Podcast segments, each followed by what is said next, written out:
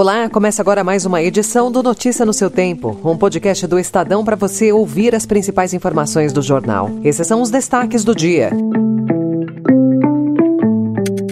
Jejum de novas ações na Bolsa pode acabar até o fim do ano. Direita vence, mas não obtém maioria para liderar Espanha. E os derrotados nas últimas eleições, que encontraram abrigo no governo Lula.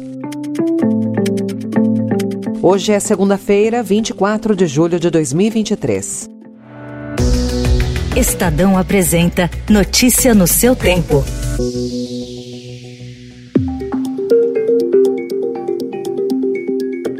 A última oferta pública de ações, IPO, na sigla em inglês, de uma companhia brasileira foi em agosto de 2021, mas esse ato pode ser quebrado entre o fim desse ano e o início do próximo. A melhora de indicadores econômicos, como a inflação, e a perspectiva de aprovação da reforma tributária e do arcabouço fiscal no Congresso contribuem para a mudança de cenário. Para isso, no entanto, alguns fatores domésticos e internacionais precisam ocorrer nos últimos meses, como a confirmação da tendência de queda dos juros no país e em outras economias globais. O Brasil tem 90 empresas na fila para abrir capital na Bolsa de Valores. Elas já se preparavam para isso quando a janela de oportunidade se fechou há dois anos. O problema, segundo especialistas, é que essas companhias podem ter perdido a atratividade para os investidores. O Ministério da Economia da Argentina e o Fundo Monetário Internacional anunciaram ontem que suas equipes chegaram a um acordo inicial sobre a renegociação da dívida do país. Segundo o FMI, espera-se que o acordo seja concluído nos próximos dias para avançar com o programa de empréstimos da Argentina. As negociações ocorrem em um momento em que o país sofre com índices elevados de inflação, reservas internacionais escassas e desvalorização acentuada do peso argentino, enquanto governo e o Banco Central argentino implementam medidas para tentar regularizar a economia e a dívida pública do país.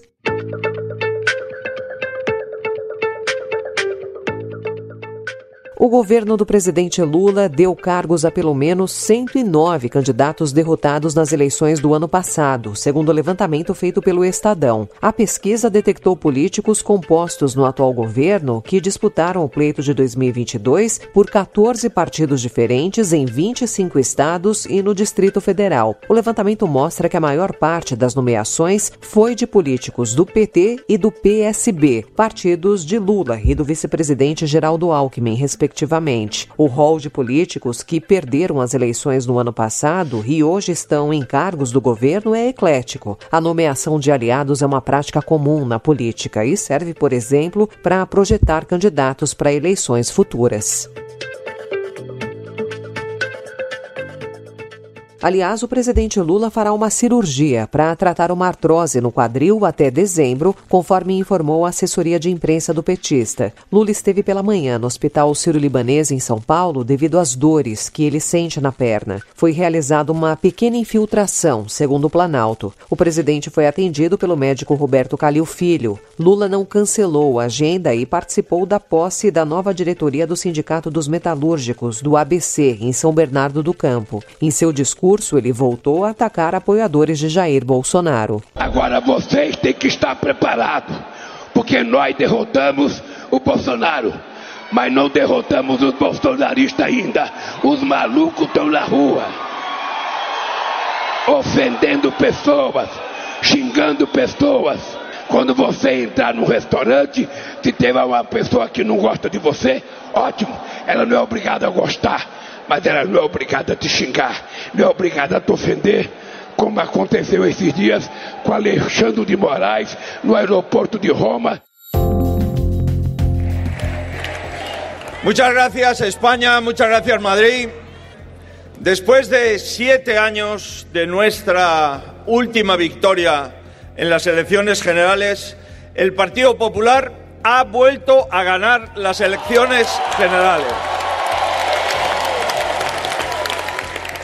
Na Espanha, os conservadores do Partido Popular saíram ontem das urnas como os mais votados, mas não conseguiram formar uma maioria para governar o país, mesmo com o apoio do Vox de extrema-direita. Os dois tiveram um desempenho abaixo do que previam as pesquisas. Alberto Nunes Feijó, líder do PP, reivindicou o direito de negociar uma coalizão, mas ele parece ter menos alternativas que Pedro Sanches, atual premier espanhol e chefe do Partido Socialista. Para formar um governo, o bloco de esquerda precisaria do apoio dos nacionalistas bascos, catalães e galegos. As negociações devem se arrastar por um bom tempo.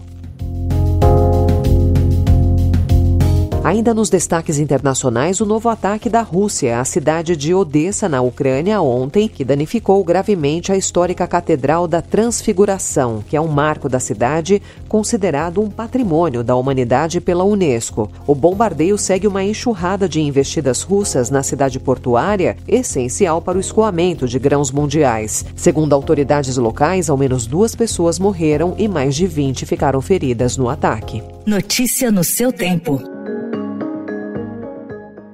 O Estadão também informa hoje que São Paulo pode ter o primeiro geoparque do estado com o status conferido pela Organização das Nações Unidas para a Educação, a Ciência e a Cultura, a Unesco. Na próxima Conferência Internacional da organização, em setembro, será apresentado o projeto do Geoparque Corumbataí. A aprovação nessa etapa é um importante marco para compor a lista de geoparques brasileiros, que tem cinco outras unidades já reconhecidas. No mundo, são 195 geoparques em 40 48 países. Os geoparques não têm relação com os parques comuns, que são dedicados à recreação ou preservação natural. Eles recebem reconhecimento da Unesco por serem regiões mais amplas, com importância científica, cultural, paisagística, geológica, arqueológica, paleontológica e histórica. O Geoparque Corumbataí tem área de cerca de 1.700 quilômetros quadrados e abriga uma população de aproximadamente 700 mil habitantes. A extensa área do Geoparque que reúne cachoeiras, mirantes, cavernas, pinturas rupestres e artefatos arqueológicos. E para encerrar, futebol. Desde 2003, quando jogou a sua primeira Copa do Mundo nos Estados Unidos, Marta é protagonista da seleção brasileira. Ao longo de 20 anos, conquistou um vice-campeonato, se tornou a maior artilheira da competição e, caso faça um gol na atual edição, se tornará a primeira mulher a anotar um tento em seis mundiais. A rainha, no entanto, chega na Austrália e na Nova Zelândia com um novo status. Pela primeira vez na vida, ela começará uma Copa do Mundo no banco branco. O Brasil enfrenta o Panamá em sua estreia no Mundial de 2023. Dependendo do horário que você estiver nos ouvindo, o jogo já poderá ter acabado. Válido pelo Grupo F, a partida acontece ou aconteceu às 8 horas da manhã.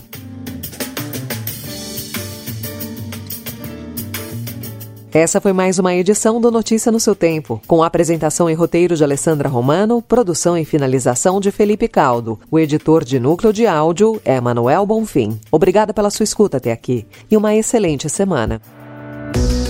Você ouviu Notícia no seu Tempo.